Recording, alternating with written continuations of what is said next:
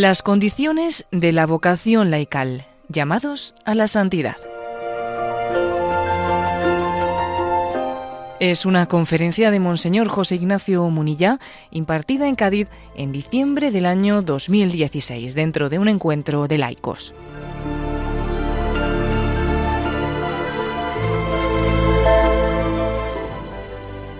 Las condiciones de la vocación laical. Permitid una reflexión previa. ¿eh? Las condiciones de una vocación concreta, particular, ¿eh? como es la laical, que no es la mía, que no es la de don Rafael. Generalmente cuando hablamos de vocaciones solemos tender a subrayar lo que las distingue. Pues no es lo mismo la vocación de unas monjas contemplativas. Esta mañana he celebrado yo la Eucaristía a vuestras carmelitas ahí en, en Cádiz, ¿no? Qué diferencia, ¿no? De una vocación de una carmelita a una vocación de un misionero. Imagínate que esté ahora en una selva. A una vocación de un obispo. A una vocación de un matrimonio que esté lidiando con los adolescentes que están en su etapa, ¿eh? Uf, que a ver cómo se, se lleva eso adelante.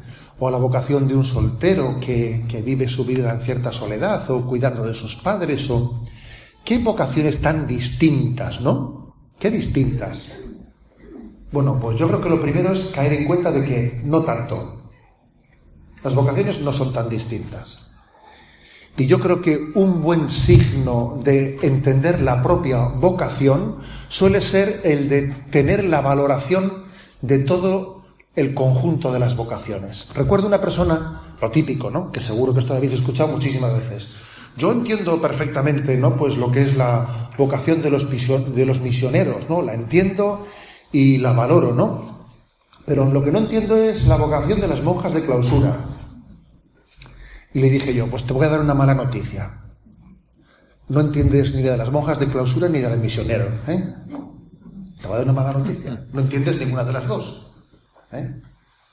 O yo entiendo mi vocación, pero la otra no la entiendo. Perdón, no entiendes ni la tuya es que las vocaciones se entienden todas y se valoran todas y se es capaz de subrayar la columna vertebral que las une a todas. Es mucho más lo que une a las vocaciones que lo que las diferencia. Muchísimo más. La meta es la misma. Las tentaciones por el camino vienen del mismo. Y además se suelen hacer fuertes en las mismas debilidades, que si amor propio, que si orgullo, que si vanidad, vienen del mismo las tentaciones y se hacen fuertes en nuestras mismas debilidades. Los medios de gracia que tenemos para poder afrontar las tentaciones son los mismos en todas las en todas las vocaciones.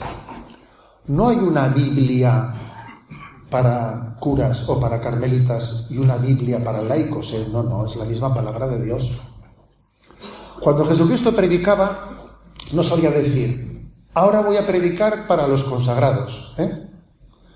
A ver, esta parte del discurso del, sermón de la montaña es para... No, no, el sermón de la montaña era para todos.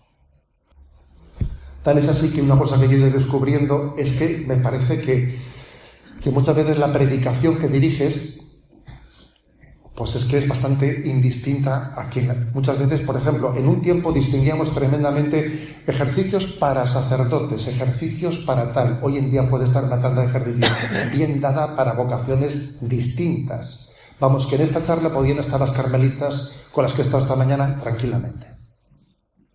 ¿Eh? O sea que hablar de una vocación en concreto es comenzar por dar cuenta de que de que todas las vocaciones están conjugadas y conjugadas, conjuntadas y conjugadas, ¿no? En ese cuerpo místico de Cristo, y Cristo es uno, no son varios Cristos. Por tanto, un buen aprecio para que un laico eh, tenga conciencia de su identidad laical es el aprecio y estima de todas las vocaciones. Cuidar como oro en paño las demás vocaciones. Y obviamente como la vocación laical es numéricamente la más la más numerosa, y las otras suelen ser bastante más escasas numéricamente, yo creo que un laico debe de caracterizarse por cuidar como oro en paño las demás vocaciones, valorarlas, estimarlas. Pues por ejemplo, ¿no? Yo he puesto el caso de que esta mañana estaban las carmelitas, pues que uno diga, ese, ese es un tesoro que tenemos, lo vamos a cuidar, lo vamos a valorar. Atentos a lo que Dios hace en los demás, no por curiosidad, sino porque cuando uno ve los dones que Dios da a los demás, eso suele ser muy estimulante para sensibilizarnos y percibir lo que Dios puede hacer en nosotros. Por el contrario, un mal signo, un mal signo de, ese camino de caer en cuenta de lo que es la, la vocación laical suele ser hablar en temas de confrontación, que eso también ha sido típico entre nosotros, ¿no? Típico. Pues como si esto fuese una lucha de poder, a ver, el campo de los laicos, eh, tiene, aquí tiene que haber una cierta eh, dialéctica, si, a ver, si, si le quito un poco sitio al cura, si le quito, pero bueno, como a veces, como es que aquí hay mucho clericalismo, pues entonces vamos a intentar, cuando la cosa se plantea, y no niego que exista, eh, o, que haya existido clericalismo, no niego eso, pero es que cuando se plantea la formación del, laicado, la identidad del laicado en términos digamos, de confrontación en términos dialécticos, eso está totalmente desenfocado. Totalmente desenfocado. Además, la experiencia nos dice que las distintas vocaciones suelen crecer todas conjuntamente o entrar todas en crisis conjuntamente. Porque, por ejemplo, ¿acaso la crisis de las vocaciones sacerdotales no ha ido al mismo tiempo que la crisis de las vocaciones contemplativas y que las vocaciones al laicado. Alguien se piensa que el Señor tiene una estrategia de que una vocación entre en crisis y la otra no. Eso no es así. Las vocaciones crecen todas conjuntamente o decrecen todas. Si alguno tiene una esperanza en que el futuro de la Iglesia sea que una vocación crezca y otra y otra perezca, ese no ha entendido nada. Por lo tanto, esta primera reflexión creo que es básica. ¿Y, cómo se sustenta? Se sustenta percatándose de que la vocación por antonomasia, la vocación en el sentido primigenio de la palabra, no es otra cosa que el seguimiento a Jesucristo en la santidad. Y esa es la vocación común a todos. Y luego está la vocación dentro de la vocación que ya es una vocación en un sentido secundario. Sí, sí, es secundario ser carmelita descalza. Sí, sí, es secundario ser misionero. Eso es secundario. Que nos puede llamar la atención, ¿eh? ¿Eso es secundario? Sí, es secundario. Lo verdaderamente, lo que verdaderamente tiene que caracterizar ¿no? nuestro, nuestro ser es que mi vocación es a a Jesucristo. Y esto no entra fácilmente en nuestro eh, universo mental, porque cuando a alguien le preguntan, ¿no? Eh, ¿Tú cuál es tu vocación? Pues enseguida uno pues sale diciendo, pues mi vocación es pues eh, ser sacerdote o el otro o, bombero o lo que sea. Poca gente te responde, ¿cuál es tu vocación? Seguir a Jesús y ser santo. Eso pocas veces lo escuchas. Pero es determinante ¿eh? para comprender bien todas las vocaciones. Es más, la, pastoral vocacional, que a veces hablo de pastoral vocacional, ¿qué es la pastoral vocacional? ¿Cómo se puede hacer una pastoral vocacional al margen de esta llamada a entender que el centro de la vida cristiana es seguir a Cristo siendo santo? Si en realidad la pastoral vocacional no es sino una consecuencia de eso, si, si es que no hace falta eh, incidir mucho en las vocaciones concretas. Si lo primero está claro, lo segundo sale como por consecuencia. Pero si lo primero, que nuestra vocación primigenia es la llamada a seguir a Jesús en la santidad, si eso no tiene el puesto que tiene, todas las campañas de, pastoral vocacional que hagamos son papel mojado, inútiles. Luego la clave es esta, ¿no? Lo que dice Efesios 1.4. Él nos ha elegido para que seamos santos e irreprochables ante Él por el amor. Esa es la clave. Sed santos como vuestro Padre Celestial es santo. Sed perfectos como vuestro Padre Celestial es perfecto. Mateo 5, 48. Nuestra vocación es a la santidad. Todo lo demás es secundario. Todo lo demás es secundario. Los fracasos laborales, eh, las cruces que han truncado nuestros planes, todo lo demás es secundario. Lo único, lo único determinante en la vida es la santidad. Os voy a dar dos buenas noticias. Primero, la santidad no coincide con el perfeccionismo. Eso es una buena noticia, ¿eh? que nos tiene que llenar de esperanza. La santidad no coincide con el perfeccionismo. No es lo mismo. Es más, muchas veces Dios se sirve, o sea, muchas veces no, siempre. Dios tiene en cuenta nuestros límites e imperfecciones y es capaz de integrarlos, de integrarlos, pues, por ejemplo, alguien que tiene un, pues, un carácter irascible, alguien que Dios es capaz de integrar los límites personales dentro de la, su plan específico y particular para cada uno para santificarle. Es una buena noticia. Santidad no es lo mismo que perfeccionismo. Es más, el perfeccionismo no garantiza la santidad. Y os voy a dar otra buena noticia. El purgatorio existe. Y es como una promesa del Señor que Él va a rematar la tarea de santificación. ¿Eh? lo que el que comenzó en nosotros la obra buena, él la llevará a término. Esas dos noticias son buenas, ¿eh? para que no, para que cuando nos dice, nos digan que estás llamado a ser santo, no lo veas como algo que es inalcanzable, inasumible, que esto es una meta que es imposible. Es para ti. Es para ti. Porque hay mucha gente que igual es más fácil creer que Dios creó el universo, que Dios creó las estrellas, que Dios es el Señor de, cielos y tierra, que creer que Dios me llama a mí a ser santo. Lo primero lo que es más fácil, ¿sabes? Pero lo segundo dice, bueno, tú, sí. Este es el tema determinante, ¿no? En la, en la vocación al laicado, es el tema determinante. Santo Tomás de Aquino pregunta en la Suma Teológica, ¿Qué hace falta para ser santo? O sea, ¿qué es el elemento clave determinante? Porque si Dios lo quiere, si Dios lo quiere, hombre. Y él dice, responde la suma teológica, lo más importante para ser santo, supuesto que Dios lo quiere, y te, y te va a dar los medios para que su voluntad salga adelante, lo más determinante es tu deseo, tener hambre y sed de Dios y de santidad. Hambre y sed de santidad. Tener claro no que mi meta es la santidad, que mi, mi determinada determinación es en todo, en todo, pues salir purificado, salir mejor preparado para esa llamada a la santidad. Os voy a, os voy a decir que recuerdo con mucho cariño los que sois oyentes del catecismo ya, ya habéis escuchado a mí todas mis ¿eh?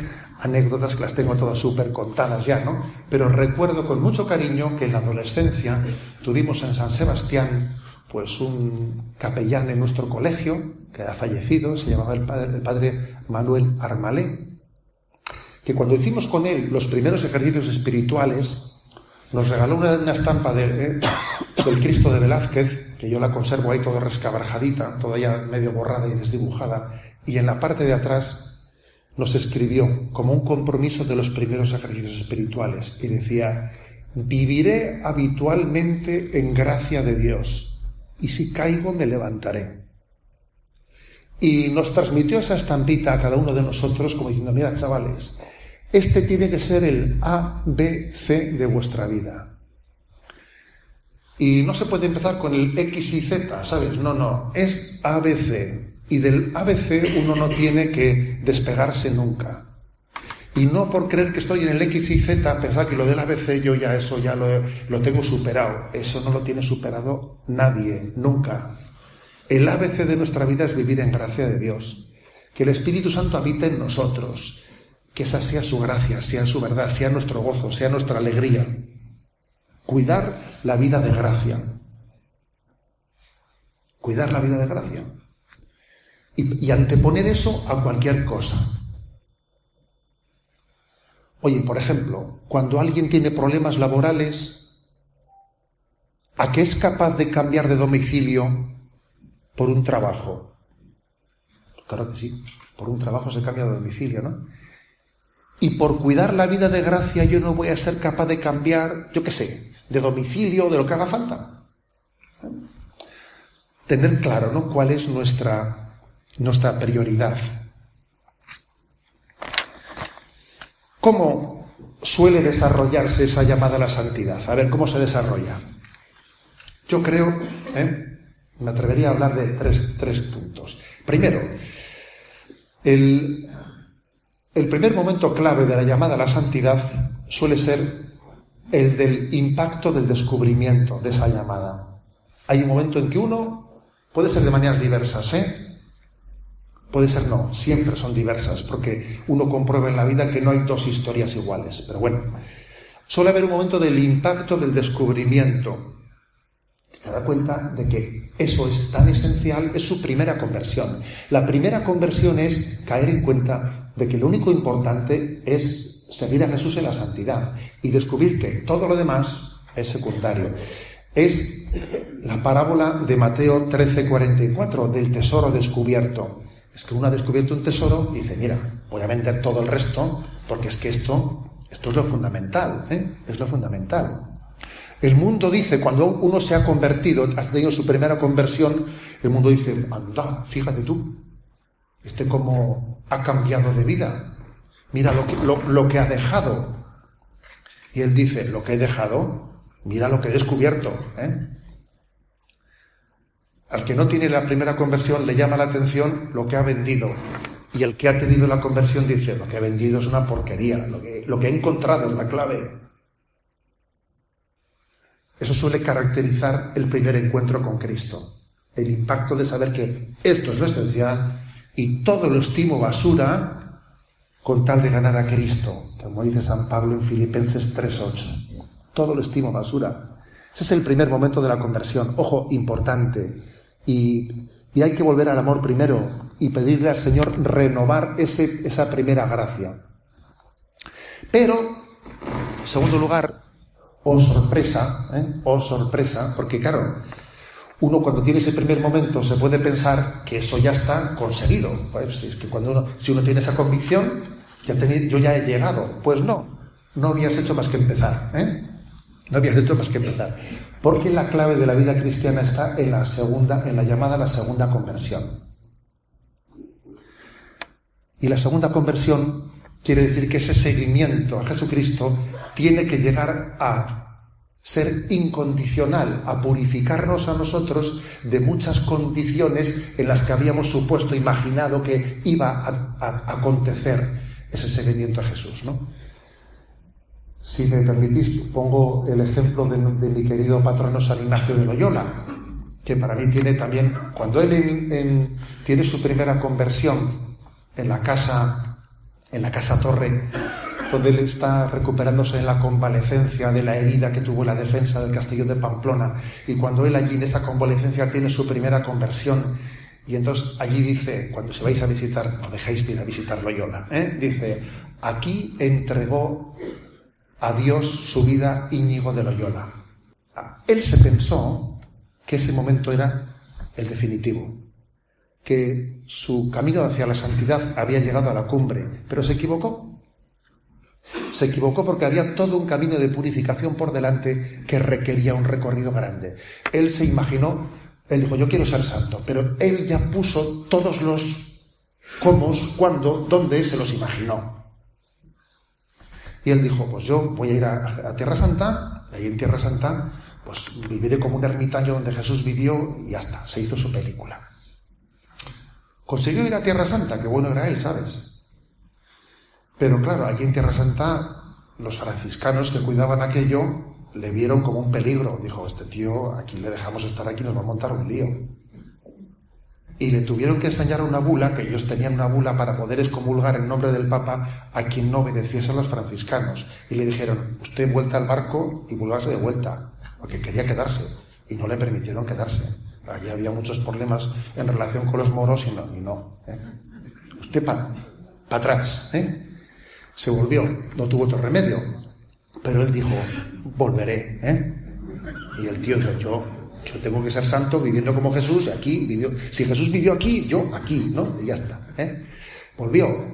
Reunió los primeros, los primeros amigos de la compañía.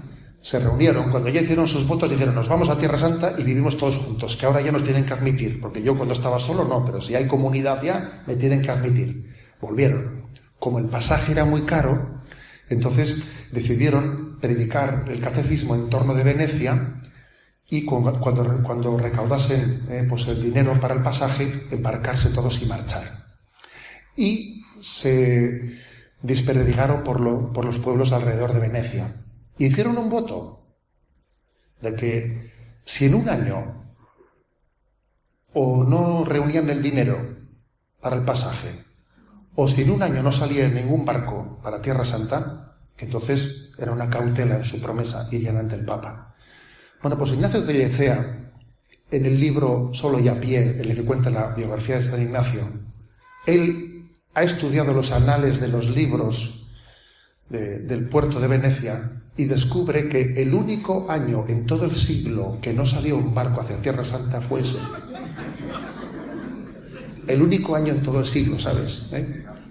Y entonces titula de una manera muy bella el artículo y dice, soñó en Jerusalén, pero despertó en Roma, ¿sabes? Entonces, claro, tuvieron que irse a, tuvieron que irse a Roma y se presentan delante del Papa y el Papa le dice, pero, ¿a dónde vais vosotros allí? Ahí están los hijos de Francisco. Vosotros tenéis que hacer predicar aquí en las calles el catecismo y... Esta es la segunda conversión. La segunda conversión es entender que mi deseo de seguimiento a Jesucristo va a acontecer de una manera en la que yo al Señor le tengo que llegar a purificarme lo suficiente para poderle firmar un cheque en blanco.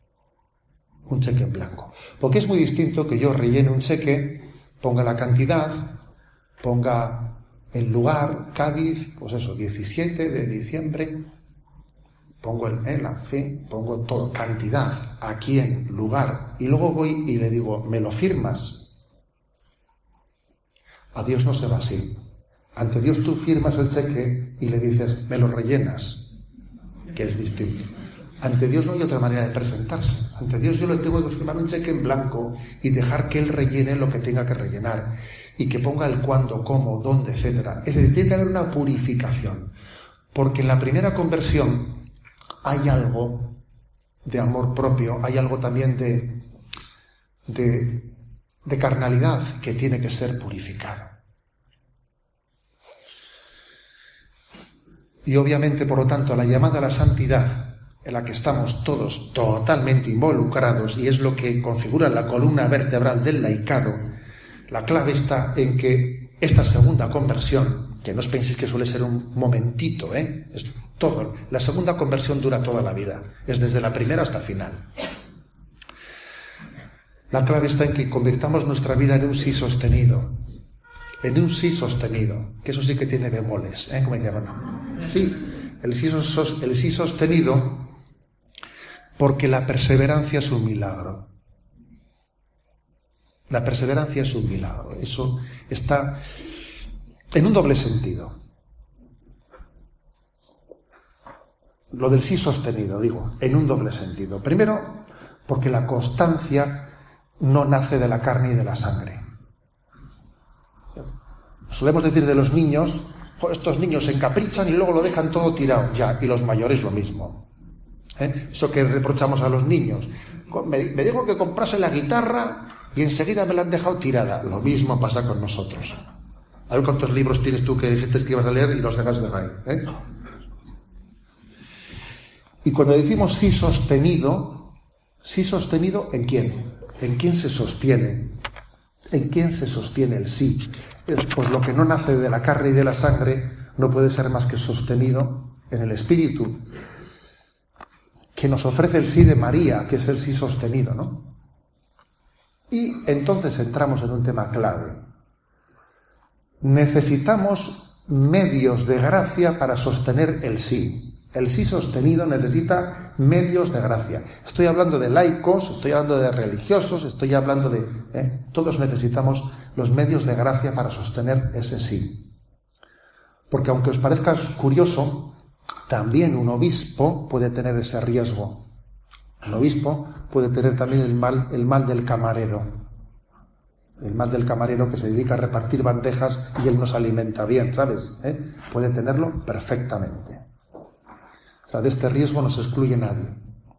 ¿Cuáles son los medios de gracia para sostener el sí, para que el sí se sea sostenido? Bueno, pues los que nos predica la Iglesia, los consejos evangélicos. Cuando comienza la cuaresma, ¿qué es lo que se nos dice? ¿Eh? Oración, ayuno y limosna.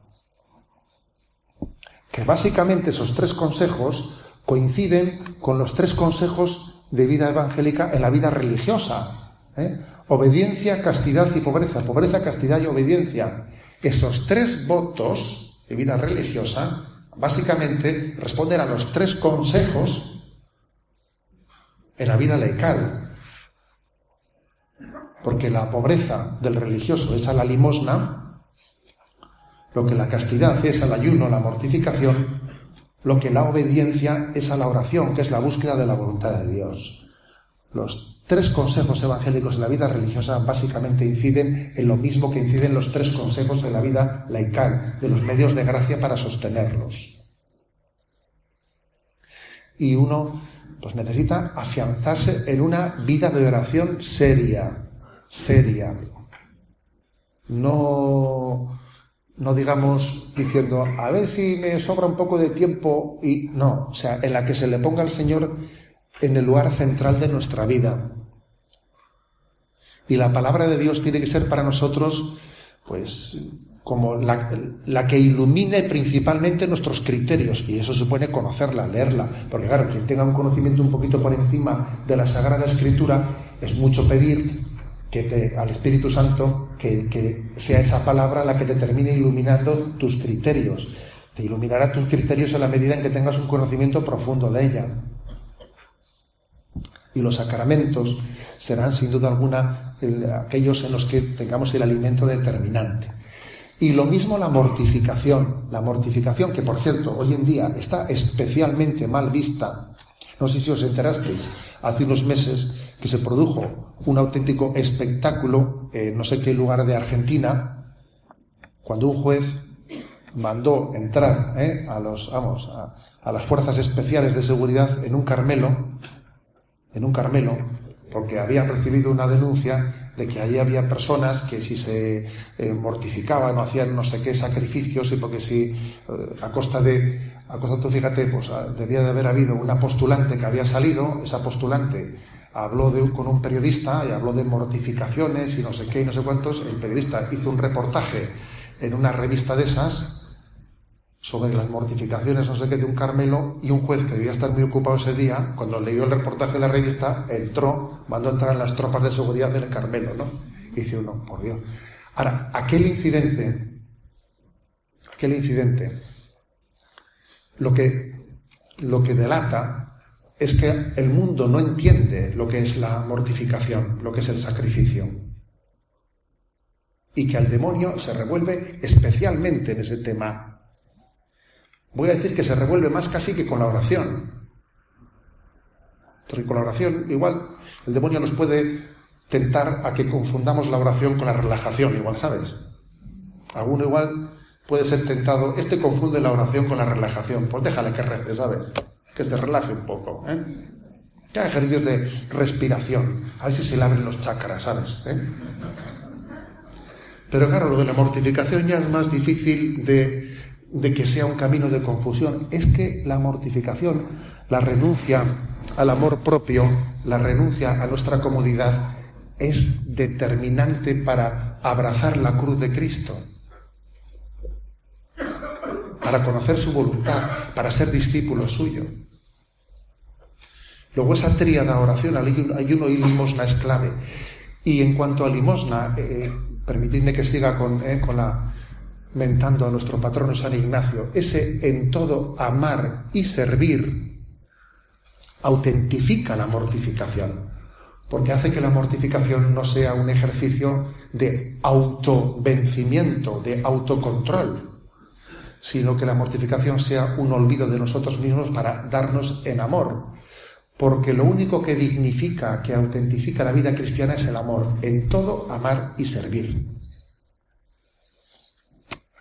Esta es la verdad. La verdad es una llamada a la santidad de Jesucristo y la necesidad de los medios de gracia para poder sostener el sí a Jesucristo.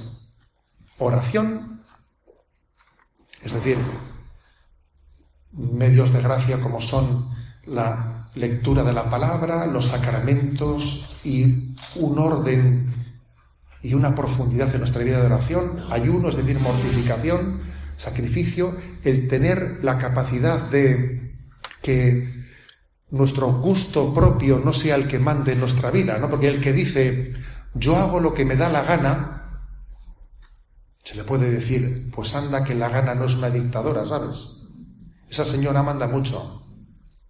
La gana manda mucho. Y hace esclavos.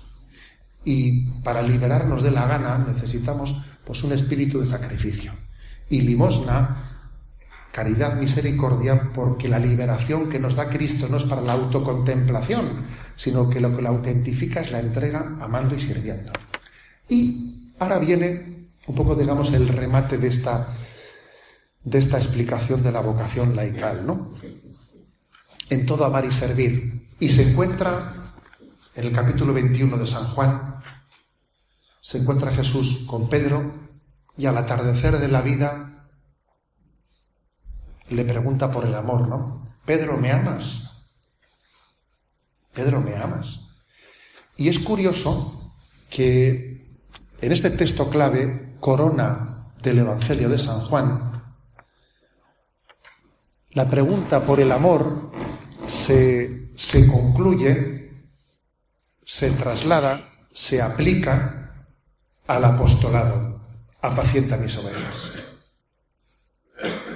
Tú me amas y para eso has tenido que purificarte de tu amor propio, porque tú tuviste una conversión primera, Pedro, te pensabas que te comías el mundo y luego resulta que no eras nada. Tuviste que pasar de la primera conversión a la segunda. Tuviste que purificar tu amor propio. Pero bueno, ahora que ha llegado el momento de preguntarte, después de ese camino de purificación, me amas. Lo que a mí me llama la atención en este texto es que lo que el sello para el sello con el que Jesús quiere autentificar este Jesús yo te amo es apacienta mis ovejas. Si me amas, entrégate en el apostolado. Si me amas, sirve. Si me amas, lleva a otros a otros a Cristo.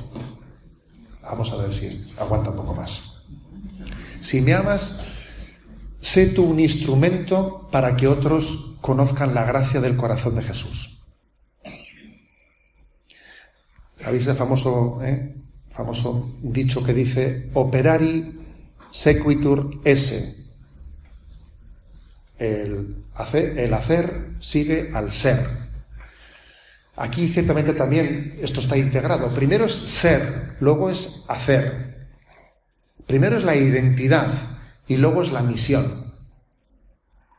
Por lo menos primero en orden lógico, aunque a veces en la vida real casi se confunden identidad y misión.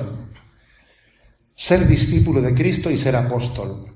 Ser y hacer, identidad y misión. Enamoramiento de Cristo y apostolado son cosas que están estrechamente ligadas, ¿no? ¿Me amas, Pedro? Apacienta mis ovejas. Y esto creo que es verdaderamente liberador para nosotros. El celo apostólico es liberador para nosotros. Dar la vida para lo, por lo que merece la pena. Ganar almas para Cristo. No hay nada más importante en esta vida que eso. Hace mucho le escuché a un padre, a un padre joven de una familia numerosa de Tolosa. Me dice el hombre, además no vive en un contexto fácil, ¿eh? Y me dice el hombre, bueno, yo creo que en esta vida estamos para ir al cielo llevándonos unos cuantos con nosotros. Y me encantó escucharle.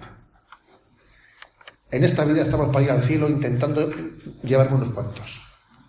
¿Eh? Y al mismo viaje, hay cuantos entran en el coche, ¿sabes? Y no se refería solo a sus hijos, ¿eh? No se refería solo a sus hijos.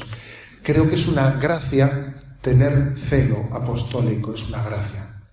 Entre otras cosas, porque cuando uno tiene el corazón en lo esencial, lo tiene liberado de batallitas. Cuando no tenemos celo, solemos tener celos, que es una desgracia. Pues entonces estamos, ¿sabes? Pues eso, totalmente pillados en historia, este pique, este ha dicho, este no sé qué, este me ha quitado el protagonismo, este no sé qué, Joder, eso es una desgracia. El celo ¿eh? por la gloria de Dios y los celos suelen ser inversamente proporcionales. Entonces, es una desgracia no tener celo, porque entonces nuestro universo mundo está llenado de tonterías. Y estoy haciendo supeditar mi felicidad a cosas que son totalmente secundarias y triviales. Aquí lo único importante es vivir en gracia y como decía el de Tolosa, ¿no? Como decía, llevarnos unos cuantos con nosotros, ¿sabes? Que será la garantía de que tú también vayas de paso, ¿sabes? Porque llevarte unos cuantos casi todavía te compromete más a ti que eso suele ser así. Yo me doy cuenta que ser sacerdote es una gracia porque, claro, en el estar totalmente comprometido en ganar almas, de paso, de paso no se te olvida que también tú tendrás que estar en esa, ¿no? ¿Sabes? O sea, tener celo apostólico es una gracia porque uno tiene más difícil olvidarse que también él está en el mismo empeño de, lo que está transmitiendo a los demás. ¿eh? Es un recordatorio, obviamente, hacia los demás perder la vida en batallas que merecen la pena, no en tonterías. Ojo, ¿eh? y hay mucha gente que pierde o perdemos la vida en tonterías, que sufrimos por vanidades, por amores propios heridos, porque me han, me han despreciado, me han, me han ninguneado, no sé qué, hay cositas de esas que también pasan a veces en la vida de la iglesia, pasan entre nosotros, en nuestros movimientos apostólicos, etcétera, y tenemos que purificarnos de todo eso. Ahora, vete, vete mar adentro y navega mar adentro y gana almas para Cristo. No te estés mirando al espejo ni discutiendo con el otro de que quítate aquí que me has pisado el pie. Pues anda que hay un campo abierto grande para ganar almas, para estar discutiendo por la pecera. ¿Eh?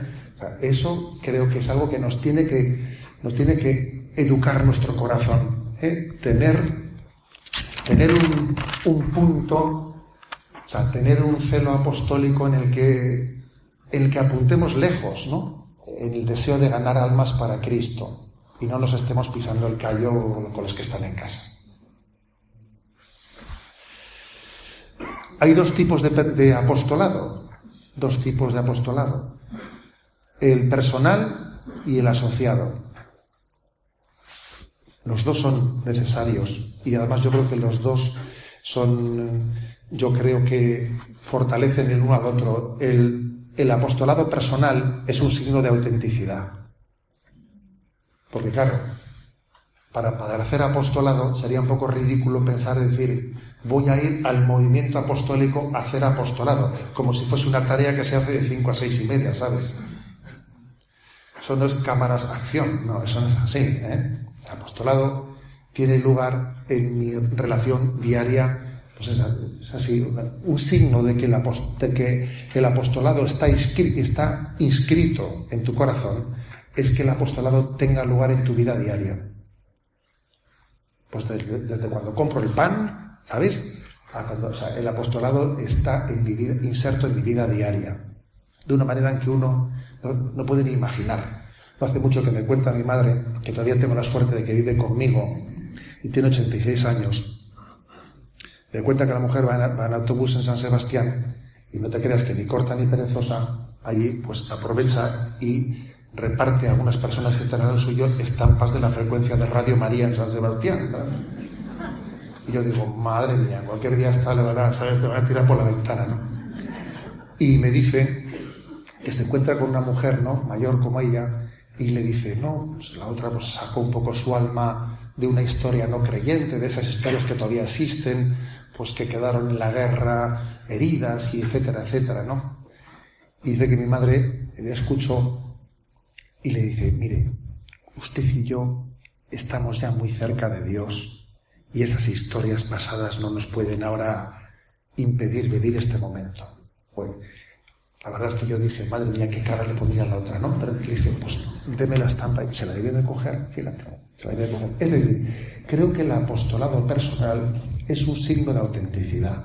O sea, no nos pensemos que el apostolado es, a ver, pues como una, una estrategia eclesiástica. A ver, el apostolado no es una estrategia eclesiástica.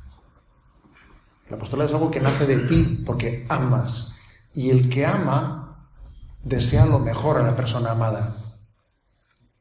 Y como decía Benedicto XVI, el que en su caridad no da a Cristo es un tacaño, da muy poco. Si tú no das a Cristo, tu limosna es una porquería. Es tacaña. Lo mejor no lo estás dando.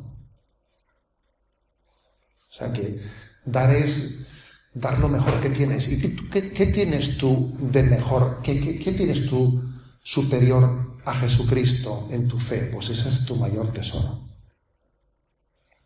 Y está también el apostolado asociado, que por supuesto es complementario del anterior, porque también tiene que haber discernimientos de prudencia y discernimientos de conveniencia y también en la vida de la Iglesia el Espíritu Santo actúa en la reflexión entre nosotros que más o menos se podría traducir en palabras sencillas diciendo, oye, ¿cómo podemos acertar en este momento? A ver, ¿cómo acertar? con los jóvenes, cómo acertar con las familias, cómo acertar a los que llevan a los, a los, chicos a un colegio como este, por ejemplo, cómo acertamos, ¿no? Y esa reflexión también pues es muy importante, porque también el Espíritu Santo inspira especialmente donde dos o tres se reúnen en su nombre. Y hay un plus de luz del Espíritu Santo en ese momento. Porque también hay que reconocer que cuando actuamos solamente por libre, podemos confundir las inspiraciones de Dios con nuestras ocurrencias. Entonces, inspiración y ocurrencia no es lo mismo. Y entonces también, eh, para, que para que distingamos entre ocurrencia e inspiración, eh, es muy importante el que creamos en la palabra evangélica, donde dos o tres se reúnen en mi nombre, allí estoy yo en medio de ellos y entendamos que también existe un ministerio apostólico, un ministerio pastoral, en el que tiene que haber un pastor que, que, dé una estrategia al rebaño. Porque estar, tener, tener deseos, deseos de celo apostólico y, no tener pastor para encauzarlos también es un sufrimiento, ¿eh? Que a veces hay uno que quiere, quiere y sufre porque no acierta cómo. O sea, hay que dar también un, voto de confianza al, a los dones del Espíritu, al ministerio pastoral. Y por eso, por eso rezamos por el Papa, y por eso rezamos por el obispo, y rezamos por el párroco, y rezamos por todo aquel que haya recibido en el seno de la Iglesia una encomienda de responsabilidad pastoral. El Señor no nos abandona y nos dará pastores conforme a su corazón, si se los pedimos con fe. En resumen, ¿no? Identidad y misión, discípulo y apóstol, ¿no? Oveja y pastor. Es curioso ¿eh? que, la, que la vocación de ser oveja y ser pastor está mezclada. Eso lo decía Benedicto XVI, si no me equivoco, en la última de las o en la primera homilía de su pontificado. No sé si fue en la última homilía que pronunció antes de ser pontífice o en la primera homilía de su pontificado. Es una homilía interesante que os, que os aconsejo, en la que él viene a decir que la vocación de ser pastor y oveja están mezcladas. Tal es así, fíjate si están mezcladas, que el pastor Jesús quiso ser cordero y se nos presenta como el cordero de Dios para que las ovejas podamos recibir la vocación de ser pastores.